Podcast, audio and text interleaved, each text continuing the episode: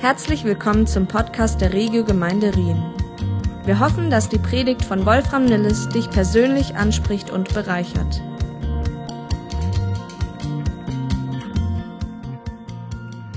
Stell dir vor, das wäre wahr.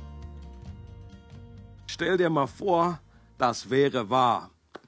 Und das ist genau dieser Satz, diese Frage, die uns begleitet, auch heute noch, die Menschen noch begleitet, auch heute in einer Zeitungsausschnitt über Ostern ist ja immer voll äh, einige Berichte, die mm, weniger erbaulich sind, manche sind erbaulich.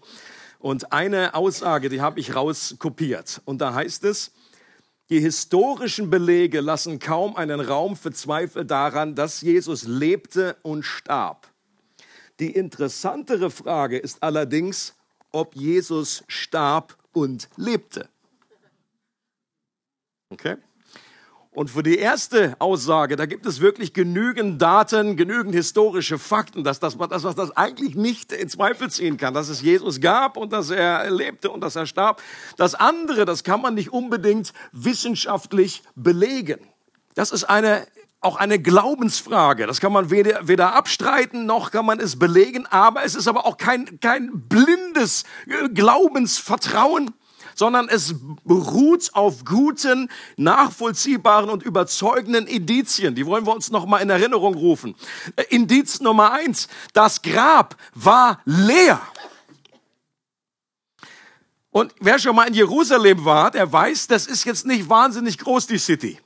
Ja, da kann man, äh, jemand hier gerade kürzlich noch da gewesen, ähm, und auch damals äh, Grabesstätte, das war überschaubar, da konnte man irgendwie hingehen, da konnte man nachgucken. Die Chance, dass die sich einfach verlaufen haben, dass die das falsche Grab irgendwie erwischt haben, ist sehr, sehr gering. Und wer bitteschön, wenn Jesus nicht auferstanden ist, hatte ein Interesse daran, den Leichnam zu nehmen und zu stehlen? Die Feinde von Jesus sicherlich nicht. Das war nämlich genau das, was sie verhindern wollten. Deswegen haben sie da Wachen hingestellt, damit dieses Gerücht, was schon aufkam, er hat, er hat gesagt, dass er aufersteht, dass das nicht gerade noch untermauert wird. Die Jünger selber haben ihn erst recht nicht geklaut. Meine Güte, versuchen wir uns in ihre Lage hineinzuversetzen. Ihr Leben ist gerade zusammen, das ganze Kartenhaus ihres Lebens ist zusammengestürzt. Die waren frustriert ohne Ende. Denn ein Messias, der gekreuzigt wurde, der ist gescheitert, der war kein Messias. Das war aus und vorbei. Warum sollten die jetzt hingehen, den Leichnam nehmen, irgendwo wieder anders verscharren und dann hinterher sagen, er ist auferstanden? Das ist absolut unmöglich, diese Vorstellung. Und irgendjemand, wenn in den folgenden Tagen, Wochen, Monaten oder Jahren irgendjemand den Leichnam von Jesus hervorgezaubert hätte und einfach präsentiert, er sagt, hier ist der Leichnam von Jesus, dann gäbe es kein Christentum für alle Zeiten. Das wäre von Anfang an im Keim erstickt. Das zweite Indiz sind die vielen Augenzeugen. Es gibt tatsächlich viele, die damals behauptet haben, ich habe ihn gesehen, ich habe ihn berührt. Augenzeugen, noch heutzutage im Gerichtswesen ein wichtiger Faktor. Wenn jemand sagt, ich habe das gesehen. Zuerst einigen Frauen ist er begegnet. Dann ist er allen Jüngern begegnet. Einmal heißt es über 500 Menschen gleichzeitig. Und dann über eine Zeit von 40 Tagen es ist schwer anzunehmen, dass diese ersten Christen, denen die Wahrheit so wichtig ist, dass die komplett alle lügen, ohne rot zu werden. Wenn man den, die haben ja damals noch alle gelebt, die konnte man besuchen, den konnte man in die Augen schauen und sagen, jetzt mal, so schau mir die Augen und sag, ist, hast du das wirklich gesehen? Die sagen, ja dass die komplett alle gelogen haben. Oder man die andere Variante ist, okay, die hatten sich das so sehr gewünscht, das ist so die andere Theorie, dass irgendwie kam es zu einer, ihr, ihr Verstand hat ihnen einen Streich gespielt, es kam zu einer Massenhalluzination, die haben sie einfach nur Jesus da gesehen. Auch das ist sehr, sehr unwahrscheinlich. Also 500 Menschen gleichzeitig, eine Massenhalluzination, ist sehr, sehr unwahrscheinlich. Und die, die Bibel berichtet etwas komplett anderes. Sie sagt nicht etwa, die haben sich das so sehr gewünscht, dass ihr Jesus aufsteht. Das waren die Letzten, die das geglaubt haben, dass Jesus aufersteht. Den Frauen haben sie ausgelacht. Die haben gesagt, die Frauen wieder. Was erzählen die da von Quatsch? Dann erscheint er zwei anderen Jüngern, die sagen, die kommen zurück sagen, wir haben ihn gesehen. Und sie so, pff, ja, hier im Traum. Dann erscheint er den anderen, die übergebliebenen Apostel. Thomas ist nicht dabei. Und was sagt er? Ja, super, das ist ja Hammer. Das glaube ich sofort. Und er hat gesagt, ihr spinnt. Wenn ich nicht ihn wirklich persönlich sehe, dann später seht ihr ihn persönlich. Selbst als Jesus vor ihnen steht, Fisch ist, konnten sie immer noch nicht glauben, sie zweifelten. Also sie waren weit, weit davon entfernt. Es war einfach nicht in ihrer Vorstellungskraft, dass da jemand aufersteht. Das dritte Indiz ist eine dauerhafte und verwandelt, verwandelte Leben von vielen Menschen. Wie ist das zu erklären? Das nehmen wir dieses Beispiel von diesen beiden Jüngern, die unterwegs sind, die Emmaus-Jünger. Sie gehen einfach mit absolut begossen wie ein Pudel. Sie sind absolut zu Tode betrübt. Sie sind absolut frustriert. Sie gehen weg von Jerusalem. Und nach einiger Zeit, jeden nächsten Tag, kommen sie wieder zurück und sind himmelhoch jauchzend und ihr Leben macht wieder Sinn. Sie haben wieder Hoffnung und Glauben geschöpft. Wie ist das zu erklären? So eine Veränderung über kürzeste Zeit. Nicht nur bei einer Person, bei zig Personen. Wie ist es zu erklären, dass Menschen sogar ihr Leben riskieren für diese Wahrheit? Wenn es eine Lüge ist, an die sie glauben, wer bitteschön lässt sich dafür steinigen, kreuzigen oder sonst irgendwas ins Gefängnis packen? Also wenn ich, ich wäre ich wär der Erste, der sagt, nee, sorry, ich habe mich geirrt. Ja, mach das Eisen wieder aus. Pass aus, pass aus. Kleine Folter, du hättest schon nur Wattebäuschen mir irgendwie gegen den Kopf werfen, da hätte ich schon abgeschworen. Hab ich schon gesagt, nee, ich habe mich geehrt. Und diese drei Indizien zusammen, auch das leere Grab und die Augenzeugen, wenn man nur ein leeres Grab hätte und es wäre keinem erschienen, dann wären vielleicht noch Restzweifel da. Ja, vielleicht ist der, keine Ahnung, wo der hin ist. Was, was, was ich? Er ist nach Indien ausgewandert. Manche sagen ja sogar, haben wir diese wahnwitzige Idee, das ist Scheintod. Jesus wäre also nur irgendwie klinisch tot, der wäre nur ohnmächtig gewesen, den hat man dann nicht richtig. Äh, ja, ja, alles klar. Das waren professionelle Killermaschinen, ja, die Römer, die wussten, wie man jemanden kreuzigt ja. Und dass er dann irgendwie nur so scheintot ist und er hatte, Jesus wurde gegeißelt. Viele sind damals unter der Geißelung schon gestorben, bevor sie gekreuzigt wurden. Dass der Jesus dann so geschunden im Grab liegt dann selber den Stein wegräumt, rauskommt, den Jüngern erscheint als jemand, der sagt, mir ist gegeben alle Gewalt im Himmel und auf Erden. Das ist sehr, sehr unwahrscheinlich, dass das jemand macht, der gerade noch irgendwie äh, ohnmächtig war, völlig schwach ist. So hätte er je, niemanden überzeugt. Und mich überzeugen diese Dinge alleine auf dieser logischen Ebene. Aber ich weiß auch ganz genau, dass das allein nicht ausreicht, um Menschen zu überzeugen, dass Jesus der Sohn Gottes ist. Es braucht mehr als reine Logik, als reine Vernunft. Und wenn man nicht daran glaubt, dass Jesus auferstanden ist, dann reicht es auch nicht aus zu behaupten, das ist alles Quatsch, das ist Unsinn. Man muss schon eine gute alternative Erklärung anbieten für diese drei Indizien. Und das ist schwieriger, als viele Menschen zuerst meinen. Und diese Frage für sich zu klären, ist von höchster Bedeutung. Vielleicht sitzt du hier heute und für dich hast du diese Frage noch nie richtig, bist du noch nie richtig auf den Grund gegangen. Ich behaupte, es gibt keine wichtigere Frage für dein Leben als dieser Frage auf den Grund zu gehen, ist Jesus auferstanden oder nicht? Warum? Das verändert alles. Was, wenn das wahr wäre? Und jemand hat gesagt, wenn Jesus nicht auferstanden ist, dann kann es uns egal sein, was er gelehrt hat. Dann ist das völlig wurscht. Völlig wurscht. Wenn er aber von den Toten auferstanden ist, dann ist es sinnvoll, alles zu akzeptieren, was er gelehrt hat. Oder jemand anders drückt es so aus. Andy Stanley sagt, wenn ein Mensch seine eigene Auferstehung voraussagt und das dann auch genauso eintrifft, dann sollte ich ihm auch in allem anderen vertrauen, was er sonst noch behauptet. Macht Sinn, oder? Das hat David Copperfield auch nicht hingekriegt. Und ich möchte jetzt einige Beispiele bringen aus der Bibel von Menschen, die Good News erlebt haben in diesem ganzen Zusammenhang von dem Sterben und der Auferstehung von Jesus. Da gibt es überall Good News. Das ist ja das Thema heute. Wir sind sowieso als Gemeinde dieser Predigtserie Good News und wenn an Ostern, das ist die, the best news of all. Es ist really good news. Und die erste habe ich rausge, äh, rausgezogen, Pilatus und seine Frau, von der wir wissen jetzt, dass sie Claudia hieß. Gut, das ist vielleicht etwas geflunkert. Pilatus selber hatte einen unmöglichen Job. Niemand wollte den Job, den Pilatus hat. Auch damals nicht. Der saß zwischen allen Stühlen und lebte in einem und auf einem Pulverfass. Als Römer da in Judäa zu sein und diesen Flohzirkus irgendwie zu beaufsichtigen.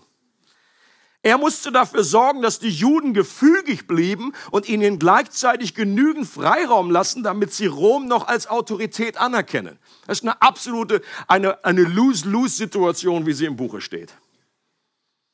Seine Herrschaft zeichnete sich durch Bestechung, Beleidigungen, unerlaubte Bereicherung, Hinrichtungen ohne Gerichtsurteil und übermäßige Grausamkeit aus. Das wissen wir aus außerbiblischen Quellen. Römische Geschichtsschreiber haben das aufgeschrieben.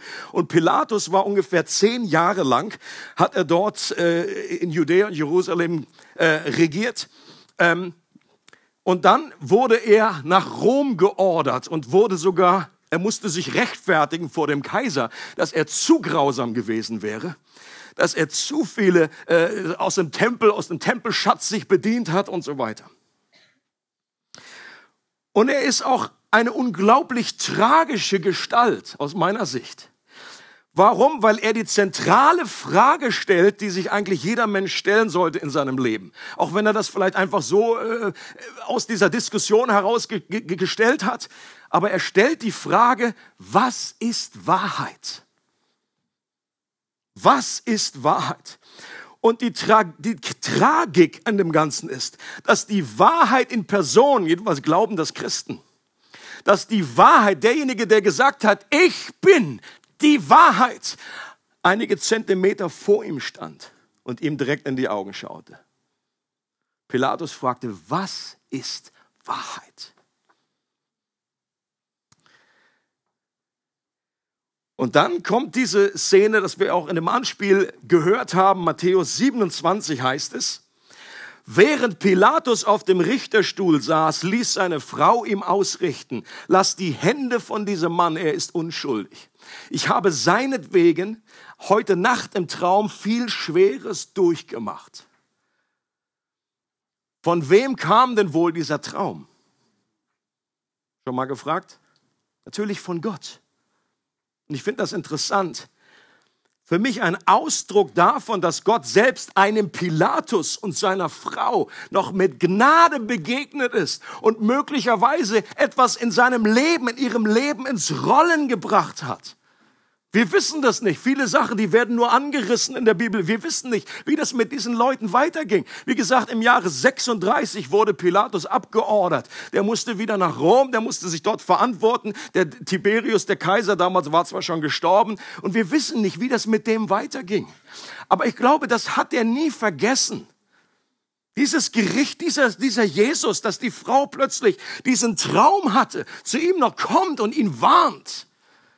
Und vielleicht hat er doch noch eine Antwort auf seine Frage bekommen, was ist Wahrheit? Und dass Gott ihm doch noch geholfen hat, das zu verstehen, dass Jesus, dass Gott selber die Wahrheit ist. Und ich glaube, das ist Good News. Mitten auch selbst in so einer vertrackten Situation. Die zweite Person, die ich herausgesucht habe, ist Barabbas. Barabbas war ein Freiheitskämpfer, der vom Volk damals bejubelt wurde. Das war endlich mal jemand, der nicht nur gequatscht hat, sondern der was getan hat. Für viele im damaligen Volk war das ein Held. Okay? Der hat eine Revolution damit angezettelt, einen Aufstand und dabei ist jemand, äh, ist jemand umgekommen. Aber das war in der damaligen Situation war das eher eine Auszeichnung. Das war etwas, Mensch, da Jesus, von Jesus hat man das immer erwartet, dass er nun endlich den Auftrag, endlich sagt, jetzt geht's los, jetzt nehmt die Waffen, jetzt kämpft für mich. Und hier war Barabbas, der ist ein, ein Macher. Aber er musste mit seinem Leben abgeschlossen haben, weil das Urteil der Kreuzigung eigentlich endgültig und unwiderruflich war.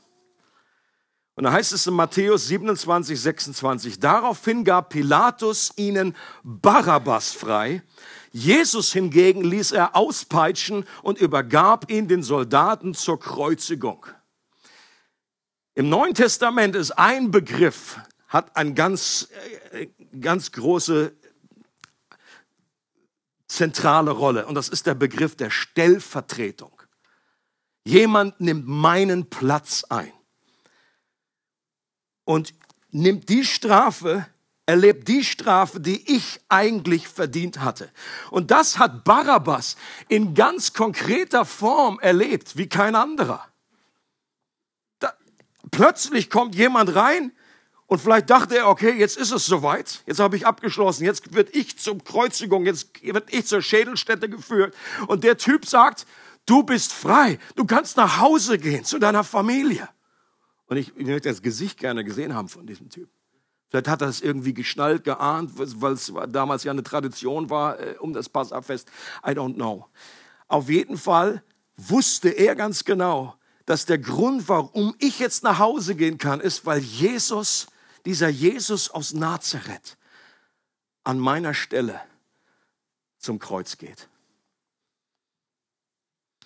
Und vielleicht hat das auch in seinem Herzen das noch größere Wunder bewirkt, dass er auch die geistliche Stellvertretung erkannt hat.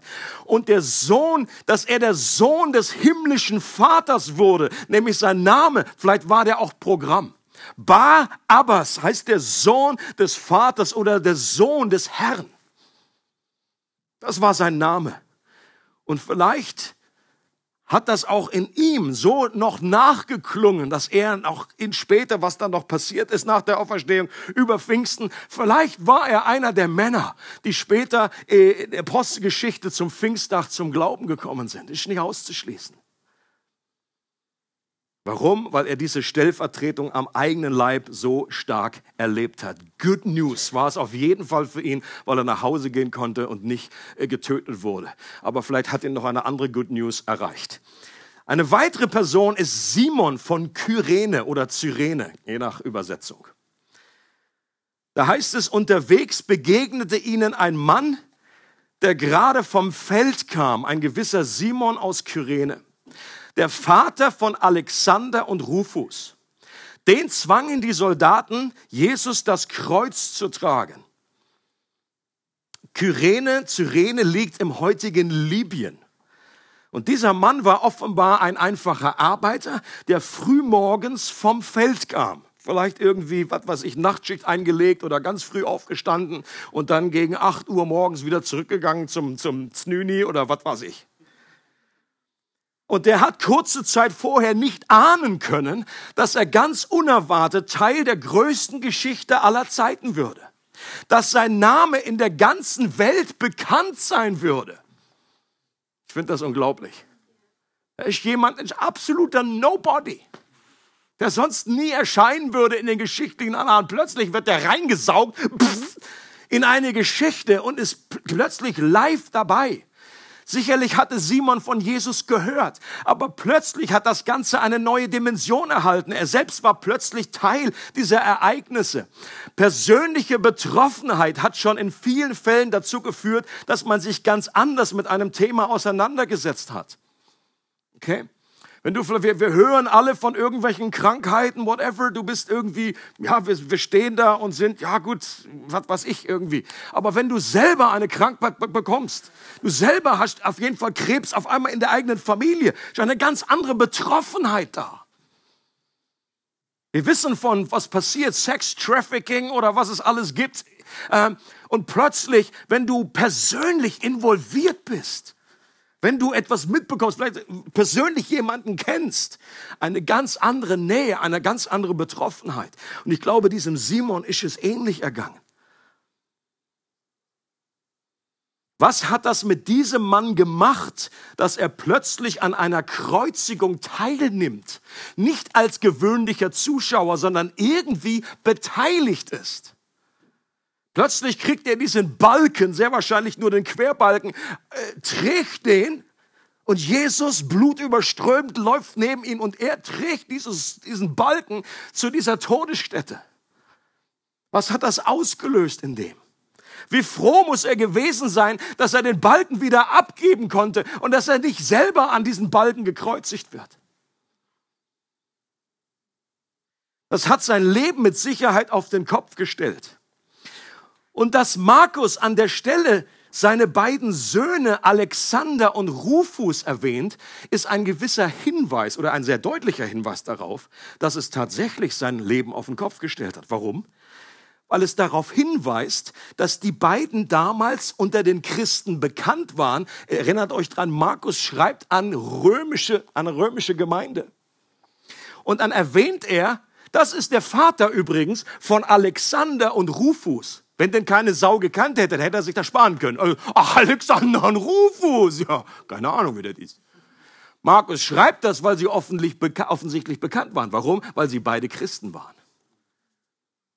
Und deswegen liegt es sehr nah, sehr, sehr, wahrscheinlich, dass Simon selbst und seine ganze Familie zum Glauben an diesen Jesus gekommen sind, weil er plötzlich aus seinem Alltag herausgerissen wurde und sein Leben ein Teil einer größeren Geschichte geworden ist. Good News!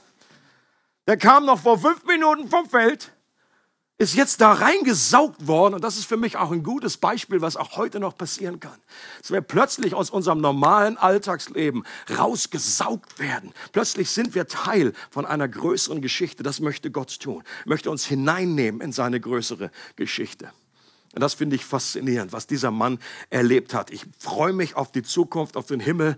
Ähm, ich werde mit ihm einfach einen Tee trinken und den mal interviewen, wie das da gewesen ist. Dann haben wir die Verbrecher oder die, vor allen Dingen den einen Verbrecher, der mit Jesus am Kreuz hing, auf der rechten und auf der linken Seite. Und es heißt in den Evangelien ausdrücklich, dass am Anfang beide Verbrecher neben Jesus über ihn gespottet haben. Die haben also beide zu ihm gesagt, zu ihm gesagt, Jesus, anderen hast du geholfen. Jetzt hilf dir selbst. Und by the way, hilf auch uns. Wenn du schon runtergehst vom Kreuz, nimm uns gerade mit. Jetzt mach mal, mach mal eins der Wunder hier. Leute erzählen nur, Tempel abgerissen, hier große Augen, Augen geöffnet, sogar Tote auferweckt. Jetzt mach mal was. Wenn du der Messias bist, jetzt wäre es ein guter Augenblick. Da mal noch einen Trick aus deiner Kiste äh, zu zaubern. Aber in den Stunden, während sie dort gehangen haben, kam es in dem Herzen des einen Mannes zu einer wunderbaren Veränderung seines Herzens. Offenbar hat das, was er erlebt hat, hat sein Herz erweicht, hat ihn verändert. Er hat nämlich zum Beispiel gesehen, wie Jesus selbst in den größten Schmerzen, in dieser Agonie, in dieser Kreuzigung noch an andere gedacht hat. Und seine Mutter steht vor ihm. Und Johannes steht daneben und er sagt, Johannes, das ist deine Mutter. Frau, Mutter, das ist jetzt dein Sohn. Er kümmert sich in dieser Stunde noch um andere und nicht um sich selbst. Und er hat auch mitgekriegt, wie er vom Kreuz ausruft, Vater, vergib ihnen, denn sie wissen nicht, was sie tun. Und er hat bestimmt gedacht, my goodness, was ist das? Was ist das für ein Mensch? Und in ihm ist ein, hat eine Veränderung stattgefunden. Und dann kommt dieser berühmte Punkt, wo der andere wieder einfach sich äh, ausquatschen muss und dann einfach sagt, Jesus, Jesus, und bläst in dasselbe Horn wie die anderen, die ihn da äh, verspotten, veralbern. Hilft dir selbst. Und dann sagt der eine zum anderen, ich sag's mit meinen Worten, jetzt mach mal einfach mal die Fresse jetzt. Zippet. Hast du selbst in dieser Stunde nicht den Ehrfurcht vor Gott? Und dann sagt er, wir hängen hier zurecht, aber der da hat nichts getan. Er ist unschuldig. Das hat der Mann erkannt. Und dann macht er etwas Gewaltiges. Er wendet sich an Jesus mit einem Gebet und sagt, Jesus, denk an mich, wenn du in dein Reich kommst. Und Jesus wendet sich ihm zu und sagt, heute noch wirst du mit mir im Paradies sein.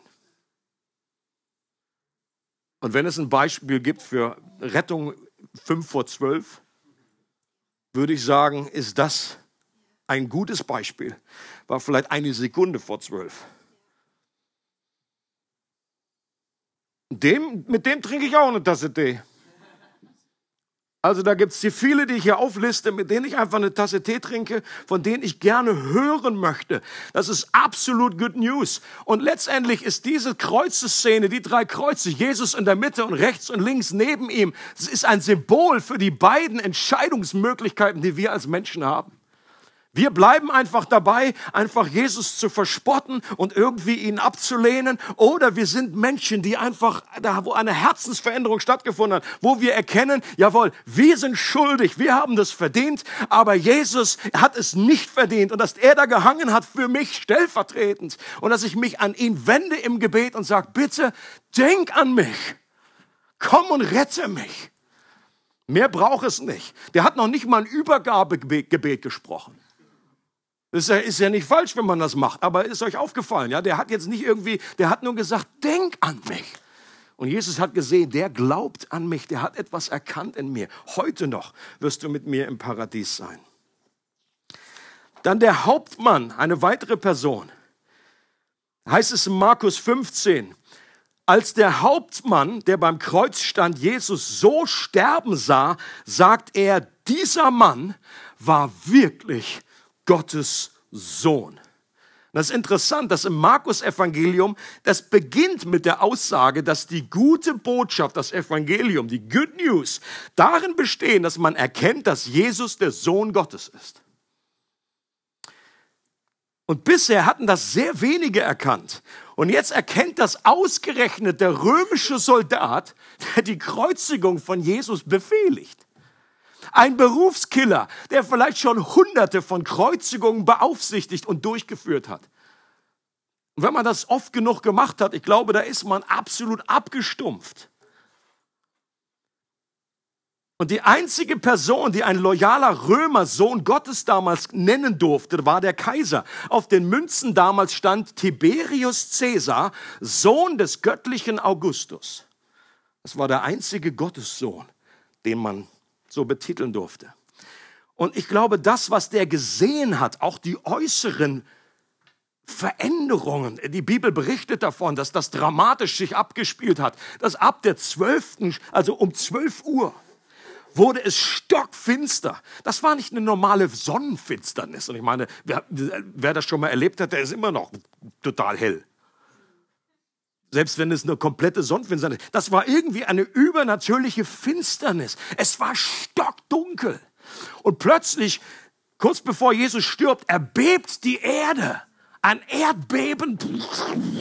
Und ich glaube, all diese, all diese Eindrücke in den Hunderten von Kreuzigungen, die der schon miterlebt hat, plötzlich hat er gesagt, das ist speziell. Da hier ist was anders.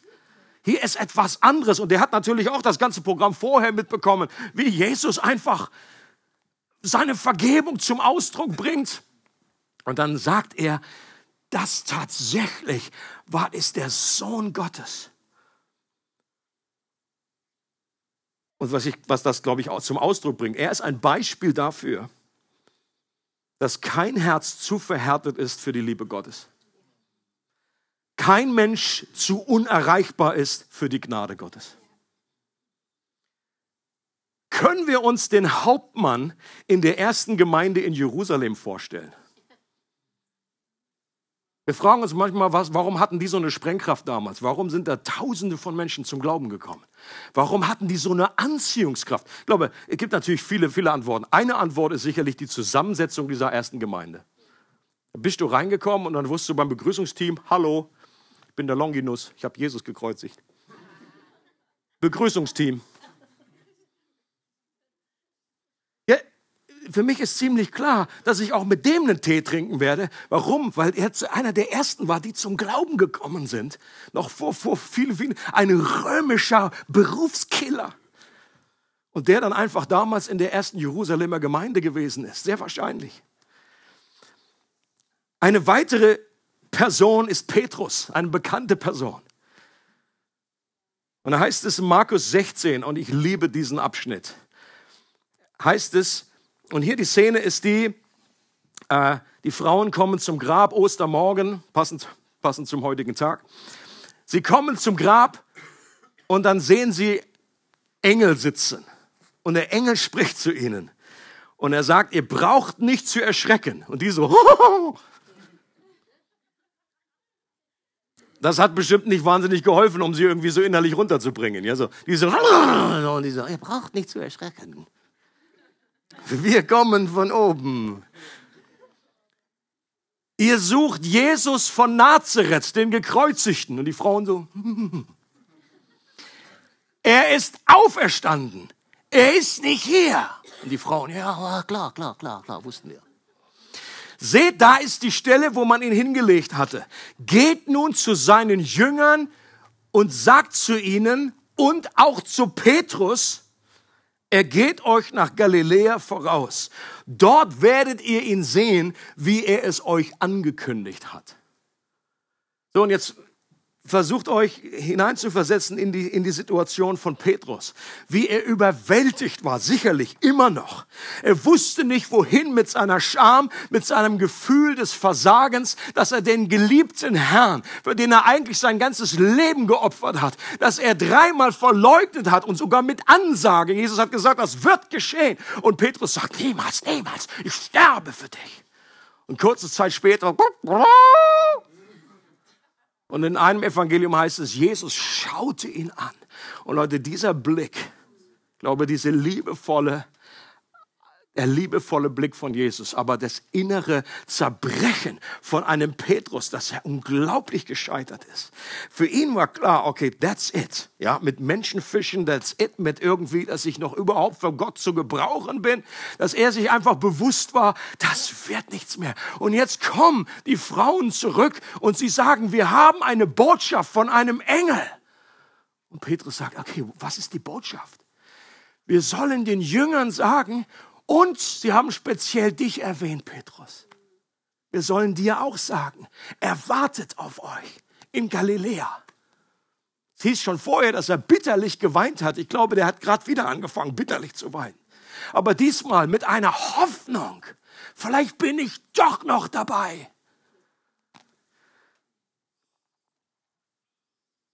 Wenn das nicht Good News ist, was Petrus hier erlebt hat, dann weiß ich es auch nicht mehr. Und ich glaube, was das uns, an was das uns erinnert ist, wenn die Sünde groß geworden ist, dann ist die Gnade Gottes noch viel größer geworden. Wenn wir untreu sind, dann bleibt er doch treu.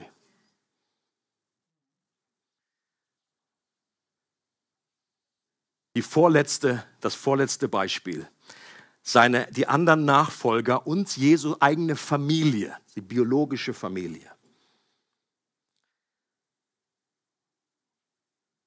Dann heißt es dort, Johannes 20, dann wandte er sich Thomas zu.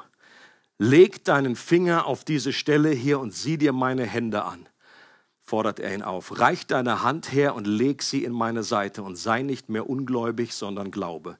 Thomas sagte zu ihm, mein Herr und mein Gott.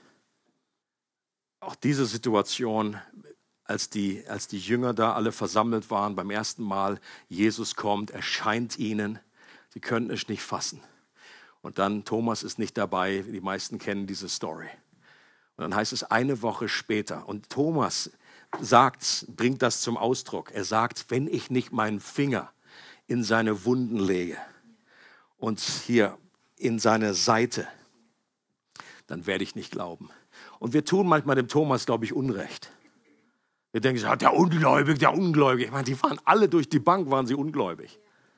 Selbst als Jesus dann vor ihnen stand und Fisch gegessen hat, ja, die dachten, er ist ein Geist. Dann sagt Jesus, okay, beim Geist fällt der Fisch durch. Ich esse Fisch, nicht Geist. Das war ein ganz einfaches Anschauungsbeispiel. Okay? Und äh, und ich meine, wenn du das damals miterlebt hättest, wenn du gesehen hättest, wie da ein Mann gekreuzigt wird, wie der abgehoben wird vom Kreuz und tot ist, mausetot ist, dann drei Tage in die Gruft kommt. Ich glaube, ich wäre auch wie ein Thomas gewesen. Das ist doch, ist doch absolut irre. Ich glaube, Jesus wusste darum. Und deswegen hat er ihn auch nicht wie, das war jetzt nicht ein, ihn irgendwie kritisieren. Er hat gesagt, okay, du hast, du glaubst jetzt, weil du mich gesehen hast. Aber selig sind die nicht sehen und doch glauben. Und das spricht die vielen Millionen von Menschen an, die Jesus nicht mit diesen Augen gesehen haben, sondern mit den Augen des Herzens. Aber ich finde das so einen unglaublichen Ausdruck der Barmherzigkeit von Jesus, dass er genau diesen Wunsch nachkommt. Jesus hat zugehört. Er hat es genau gemerkt, was Thomas wollte, was er gesagt hat. Und dann kommt Jesus und sagt genau dieselben Worte. Okay, Thomas, leg deinen Finger hier in meine Wunden. Leg deine Hand in meine Seite. Und, dann war gar nicht mehr nötig. Thomas hat das gar nicht mehr gemacht, hat nur ist auf sein Angesicht gefallen, gesagt, mein Herr und mein Gott amazing. Und ich glaube, ich persönlich glaube auch, auch wenn es dann nicht direkt in der Bibel steht, für mich ist völlig klar, dass Jesus oder dass die, seine, seine Familie, seine eigene Mutter, seine Geschwister, seine Brüder und Schwestern, dass die, dass er denen auch erschienen ist nach der Auferstehung.